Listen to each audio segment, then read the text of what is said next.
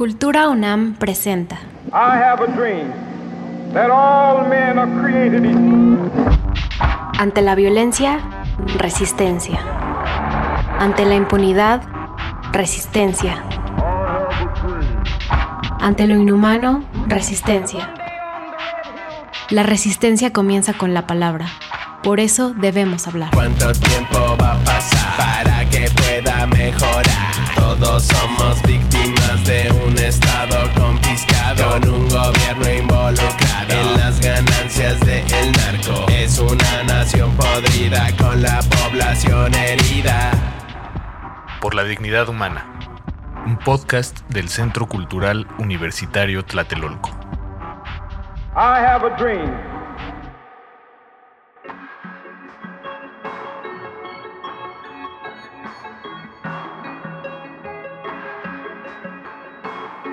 Soy Jacobo Dayan, director del Centro Cultural Universitario Tlatelolco, en una emisión más de este podcast por la dignidad humana de Cultura UNAM. El día de hoy, en este, en este episodio, estaré charlando con Diego Fonseca, autor, eh, escritor, periodista y autor de un libro, diría yo, referente obligado sobre los populismos eh, en nuestro tiempo y, bueno, una, una revisión histórica sobre todo de los populismos de América Latina. Recomiendo, ampliamente el libro de Diego, Amado Líder. Diego, muchas gracias por aceptar esta invitación y te lanzo la primera pregunta, si a bote pronto. Eh, por todos lados escuchamos la palabra de populismos por acá y populista por allá. ¿Qué se entiende por populismo hoy en día?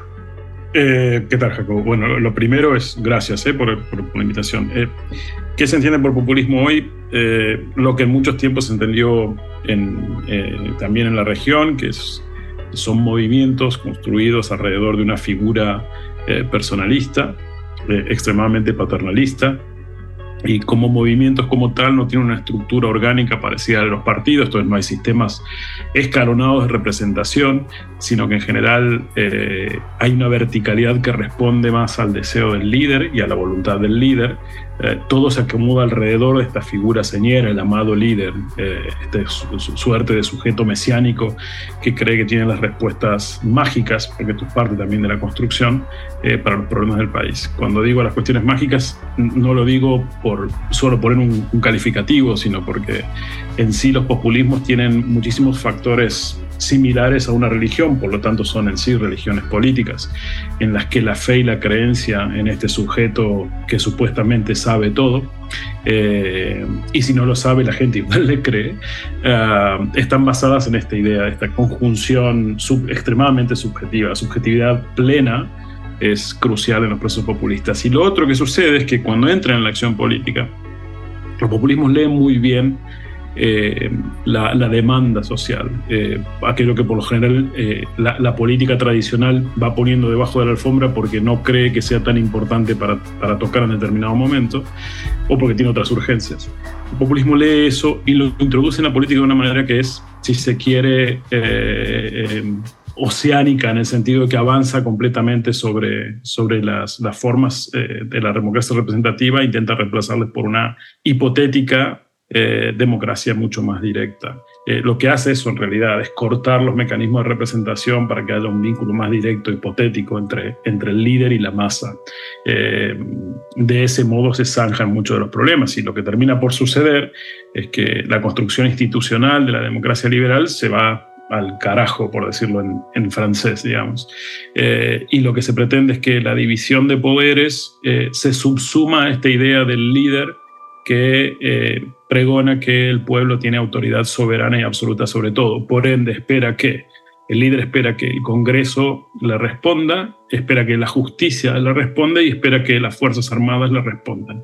Y espera que la gente se movilice, y es una falsa movilización, por los temas que eh, él dice que son los temas importantes eh, y naturalmente no se movilice cuando él cree que los temas no, no condicen. Entonces el eje vertebrador, reitero, vuelvo al principio, es una figura personalista y mesiánica que rompe los sistemas de representación para generar obediencia casi ciega eh, a su figura.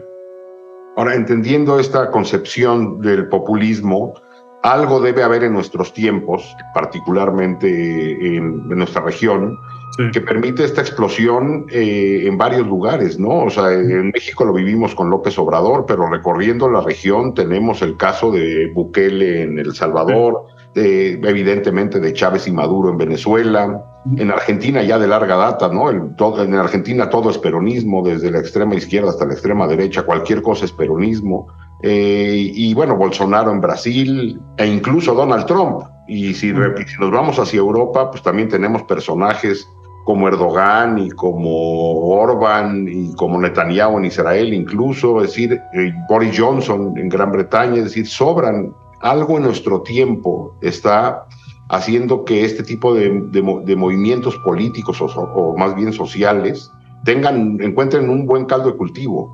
Los, fenómenos políticos y culturales no son unicausales, monocausales, son policausales.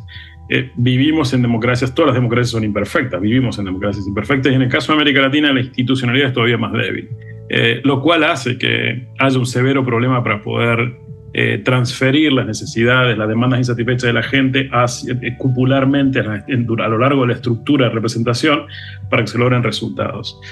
El proceso es policausal y sucede en diversos modos. Primero, hay una crisis de representatividad de los partidos que se empieza a dar a partir de los años 60 más o menos, cuando eh, la sociedad civil descubre que puede tener representatividad política más allá de los partidos a través de los movimientos identitarios o no. Eh, el hipismo en su momento, el movimiento feminista en otro, el, movimiento de, los derechos eh, de la población negra en Estados Unidos, etcétera, etcétera. Eso, al romper esta idea de que el canal para hacer eh, visible tu voz como ciudadano son los partidos políticos o la militancia política, termina por vaciar progresivamente la capacidad de los partidos para representar a toda la voz pública. Luego sucede que en América Latina tienes décadas y décadas de promesas incumplidas o malamente cumplidas, con lo cual la gente empieza a cansarse, pero sigue sin tener todavía mecanismos posibles de, representación o referentes que le permitan llevar la voz adelante. Ha habido intentos en otros países de la región, Argentina, como bien decís, es el caso más, más clásico de representación populista, desde Perón para acá, son más de 80 años de construcción populista, y llega un momento en el que la ruptura entre los partidos y la sociedad, las referencias entre el partido y la sociedad, eh, acaba por eh, verse palmariamente evidente, hacerse palmariamente evidente, y eso sucede con, curiosamente, Internet y las redes sociales. Eh, el viejo Eco decía que Internet le dio un megáfono y una audiencia al idiota del pueblo, porque antes solamente hablaba en el bar y ahí se acababa la cosa. Pero hoy lo que tienes es que la gente ha encontrado, cualquier individuo, ha encontrado que puede hacer oír su voz sin necesidad de ir a una asamblea partidaria o, participar de un movimiento social. Basta tener una cuenta en, Twitter, en X, basta tener una cuenta en Facebook, basta tener una cuenta en YouTube y ya tienes un multimedio personal. Y luego tienes un sistema de mensajería instantánea, WhatsApp, Signal, etcétera, que facilitan que uno entre en contacto con grupos de pares y facilitan, otra vez, aceleran la organización. Eh, con lo cual yo puedo generar mecanismos de autorrepresentación o de presentación personal sin necesidad de estructurarlo alrededor de los partidos políticos. Aún así no tengo todo el poder suficiente, porque soy un individuo, me cuesta llevar adelante las cosas. Ahí es cuando entra el outsider con cierto peso social más o menos significativo. Caso Donald Trump. Es conocido, es famoso, la gente le presta atención y ahí empieza a operar la ficción de contacto directo y de me siento escuchado, siento que soy parte que generan los mecanismos de las redes sociales y de los sistemas de mensajería. Es, yo puedo seguir a Donald Trump y en ocasiones Donald Trump puede retuitearme. Hombre, estoy tocando el cielo con eso como individuo. Pero al mismo tiempo hablan desde fuera del sistema. Y al hablar desde fuera del sistema me identifico yo mismo como ciudadano con este individuo que está diciendo lo que quiere decir. Hay una promesa que, que sucede en las redes sociales y que sucede en, la, en los sistemas de comunicación, que es que uno parece encontrar eh, si no respuesta inmediata, resultados inmediatos por esta ficción de la interacción permanente, que antes solamente tenías en el café, en el bar y demás, pero no arreglabas nada. Era muy usual, yo recuerdo cuando era joven, hablar de los revolucionarios de café, que todos nos sentábamos en, en, en una mesa de café y resolvíamos el mundo en una conversación. Bueno, hoy sucede eso en WhatsApp y en las redes sociales. Y esa creencia de que uno está resolviendo, claro, se vuelve pública porque está sucediendo en público, no en privado, y, y se hace viral en determinadas circunstancias. Cuando eso se activa políticamente, porque los medios empiezan a prestar atención, porque los políticos empiezan a prestar atención, tienes un caldo cultivo significativo. La conversación pública se sale de los foros más formales y se vuelve una enorme discusión farragosa complicada y al mismo tiempo sumamente excitante en la arena pública, en las redes sociales, en los medios, etcétera, etcétera.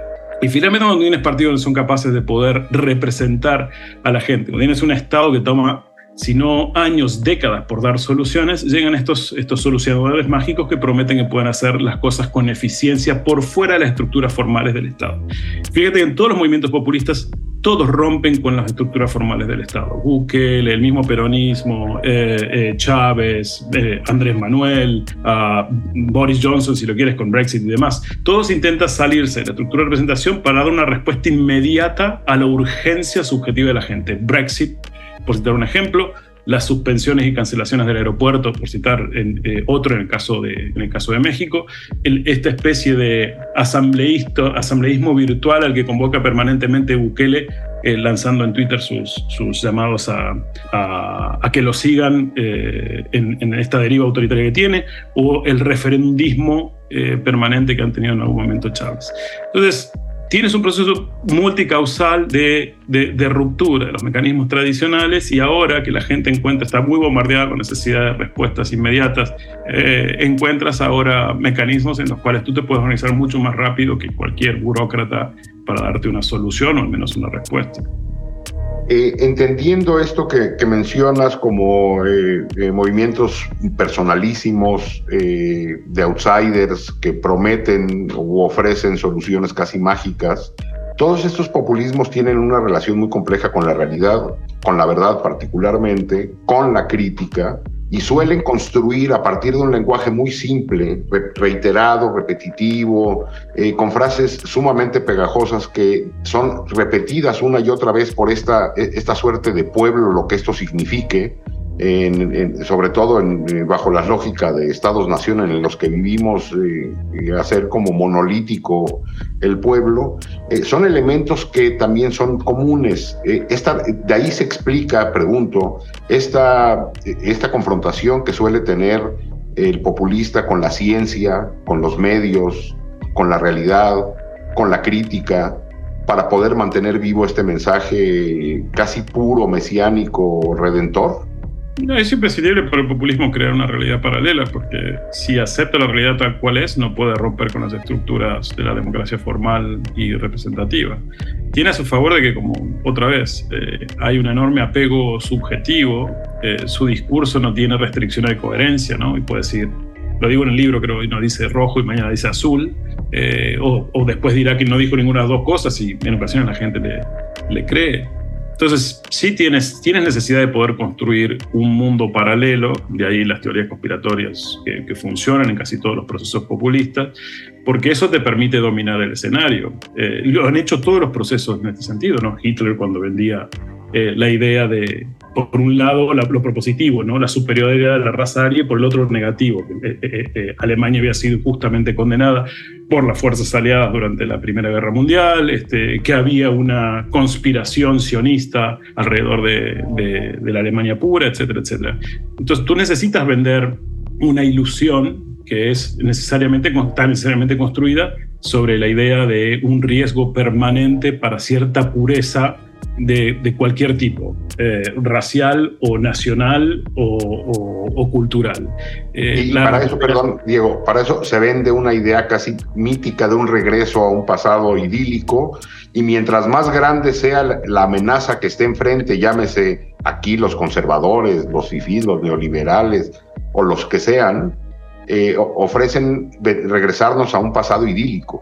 El celo securitizador de proteger eh, eh, el alma de la nación es crucial en, todos los populismos. Y es curioso que te propongan que el futuro está en el pasado, un pasado que, en efecto, como dice idílico, no existió más que en la idea, en la, conjunción de fantasías que ha, inventado o creado el, líder.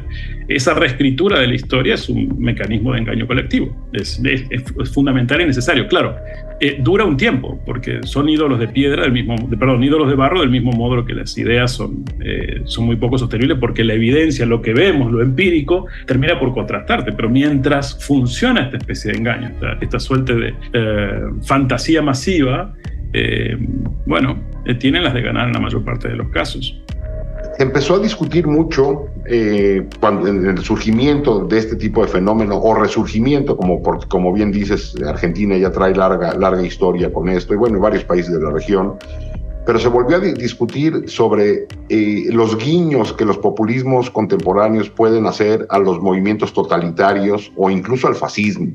O al, pero evidentemente no es al fascismo como lo, como lo vimos o lo entendemos en los 20, 30 o 40 europeos, sino una suerte de neofascismos y neototalitarismos. ¿Tú, coincides en que existen esos canales de comunicación? Eh, en primer lugar, la deriva populista es eh, autoritaria al final del día. En segundo lugar, eh, cuando tú trabajas sobre la idea de que la, enorme cantidad de la ciudadanía convertida en, actor político circunstancial eh, sigue a un solo individuo y ese individuo es el que determina qué es lo real. Entonces, cuando no hay negociación ni consenso, que es la base de la construcción del diálogo democrático, eh, la ciudadanía se convierte en masa. Eh, y un punto esencial de la construcción fascista es la masificación del individuo. Por otro lado, no es necesario que se cumplan todas las condiciones del, libro de, del decálogo del fascismo para tener condiciones de eh, procesos neofascistas, digamos, en ocasiones sí los tienes eh, en algunos elementos y no en, y no en otros, digamos, pero sí creo que hay un, un riesgo significativo en la construcción de, de modelos neofascistas, o sea, eh, el caso de Trump es el, me parece el más claro hoy, porque más la distancia que tenemos con Estados Unidos, los, los latinoamericanos, y la experiencia propia tenemos los latinoamericanos, y en esto los argentinos también tenemos una experiencia un poco marcada, puede llegar a ver ese, ese proceso de construcción del líder neofascista. Y, y, lo, y lo, notas, hay, hay eh, indicadores críticos que son el, el, deseo de subsunción de la, de la justicia a la voluntad del líder, la vocación automática de los congresos de aprobar aquello que les mande el, el jefe y el jefe como centro unificador de todo, de la doctrina, eh, de la acción política y, de, y, la definición del futuro de la nación. Eh, para ir cerrando, Diego, eh, hablas de que esto tarde o temprano, este, esta construcción de una realidad alterna, tarde o temprano se desmorona. Y al sí. estar estos movimientos centrados en la figura de un líder, pareciera que son movimientos pasajeros. Pero lo que tenemos es que, pues, por ejemplo, el caso argentino o el caso venezolano, lo que se da es que se puede eh, mantener una reinterpretación de la voluntad del líder desaparecido, muerto, pues, eh, o, o, fuera de la, de la arena política, por largo tiempo. La pregunta es, entonces, ¿cuál es la salida a esto? La, la, primera función del líder populista es organizar estructura para sostener su propio eh, gobierno en su propio espacio la, la, primera idea de todo líder populista es perdurar el mismo en el poder. Si eso no sucede, necesita que la estructura que ha organizado el problema de los movimientos es eso, que no tienen aparato político, pero lo terminan por, por conseguir. Perón lo hizo, creando el Movimiento Nacional Justicialista por un lado, que unía todo, y el Partido Justicialista por otro, que era el brazo político para hacer competencia electoral y demás. Digo, lo, que segundo que tiene que generar es que eh, aquellos delfines que le sigan tengan estructura para poder sostenerse eh, y de algún modo todavía mantengan la relación con él. Entonces, el líder populista, el populismo en sí no acaba cuando el líder se retira. Mientras el líder sigue vivo, tiene la capacidad de incidir sobre aquello que le sucedieron porque no entrega el carisma ni el poder eh, como un cheque en blanco, mantiene control sobre eso. Lo intentó hacer Uribe, por ejemplo, en, en, Colombia. Cuando el líder muere, ahí empiezan los procesos más interesantes, que es la reinterpretación y resimbolización y resemantización del, del líder o lo que el líder quiso decir, que es lo que ha intentado Maduro en su momento y es que es lo que ha hecho sistemáticamente el peronismo en cada una de sus reconfiguraciones a lo largo del tiempo. ¿Hay salida al populismo? Para responder a tu pregunta, sí la hay hay una receta y una fórmula para salir del populismo, no, no hay una sola. La, última salida argentina fue por el centro derecha, un centro derecha más moderno. Eh, ahora la próxima salida va a ser un centro derecha más duro, creo yo, o una derecha más, más dura.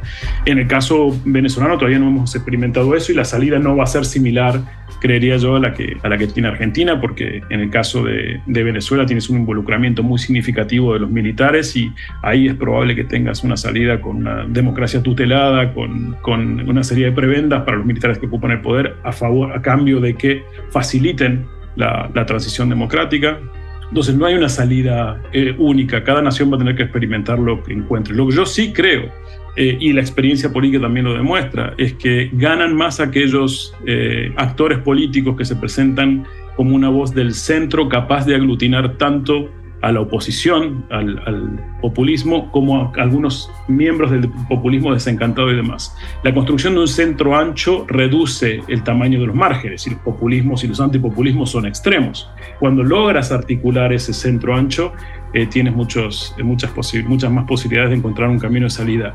Y eso sucede si hay, líderes que logren hablarle los dos costados de la, brecha. esto es que, que creen puentes, que consigan traidores necesarios a cada lado, gente dispuesta a meterse en el medio y a aceptar que la salida de los procesos populistas, y esto es crucial, la salida de los procesos populistas no es con un cambio pendular, eh, porque si hay un 50% o 40% de la población que está, ha estado dispuesta a votar y sostener a un determinado amado líder, esos son tus conciudadanos y los tienes que incluir en un nuevo proceso de reconstrucción de la nación. Y en ese proceso de reconstrucción de la nación tienes que entender que esas personas creen y ven el país de una manera muy distinta a la tuya. Entonces tienes que encontrar un punto común de acuerdo porque la nación ya no es la que era antes, en la que los partidos tradicionales metían bajo la alfombra a todos estos que ahora se están quejando. Esa gente ha emergido y te está haciendo saber que ellos también son ciudadanos políticos, que por tal necesitan ser escuchados. De manera que aquellos que sean capaces de articular un discurso eh, que le hable a todos de algún modo, y esto estoy siendo muy ambiguo porque no lo puedo expresar de otro modo, eh, pueden lograrlo. Cierro con esto, me llama mucho la atención lo que está haciendo eh, George, Chittle en, en, México, que me parece que está empezando a morder eh, algunos este, en los bordes, digamos, de la feligresía de Andrés Manuel. Eh, a mí me parece muy interesante cómo lo planteas en tu libro, es decir, que al, en lo que eh, se reconstruye el sistema de partidos, porque el populismo una de las cosas que hace es eh, arrasar el sistema de partidos, en lo que esto se reconstruye y se llena de significados de vuelta y hacen un mea culpa necesario y una reconfiguración de agenda política, que es necesaria para salir del populismo, porque no entendemos otra forma de salir mediante, que, mediante partidos políticos. A quien le toca resistir al populismo es a la sociedad civil. Ante la falta de partidos políticos, la resistencia queda en las instituciones civiles y en la sociedad en su conjunto para poder resistir a un, a un proyecto eh, de destrucción y reconstrucción eh, a un estilo sumamente perverso. Sí, tú necesitas ciudadanizar la política otra vez. Necesitas meter a ciudadanos otra vez en la política, eso no solamente le puede hacer la sociedad civil. Pasa que antes los mecanismos de ingreso eran por los partidos políticos. Hoy la gente no tiene confianza en los partidos políticos, al menos como están configurados. Quizás crezcan nuevos partidos y demás, pero no puedes hacerlo con las mismas caras. La paradoja es que para poder generar un proceso de transformación, tú necesitas parte de las viejas caras para ayudar a que la transición sea ordenada, pues esas viejas caras conocen cómo es el aparato del Estado, conocen cómo es la, configuración política para generar acuerdos y demás. Eh, cuando ha habido intentos de romper con esas estructuras y crear algo nuevo, sucede como sucedió con la constituyente chilena. La llenaste de ciudadanos, ¿sí? Todo parece fantástico, pero termina siendo una constitución de unicornios, incumplible, irrealizable, un sueño, un delirio que al final no termina por integrar completamente al, conjunto de la sociedad, porque tú no puedes operar otra vez con una inundación ciudadana basada sí o sí en, no sé, reclamos identitarios o singularidades subjetivas. Necesitas tener la capacidad de pensar fríamente de que a esto lo tienen que arreglar entre todos. Y entre todos implica una enorme cantidad de ciudadanos que hoy no se hablan. Y eso es lo complejo. ¿Cómo haces para volver a unir aquello que se ha roto? Y bien dices arreglar porque, como también lo mencionas en tu libro, que aprovecho para volver a recomendarlo, Amado Líder de Diego Fonseca, no hay en la historia un populismo exitoso que haya resuelto lo que ha dicho. No hay. No hay. Bueno, pues son los tiempos que nos toca vivir y, y la complejidad propia de la vida política en la región y buena parte del mundo. Diego, muchas gracias y seguiremos charlando. A ti, Jacob, un verdadero placer.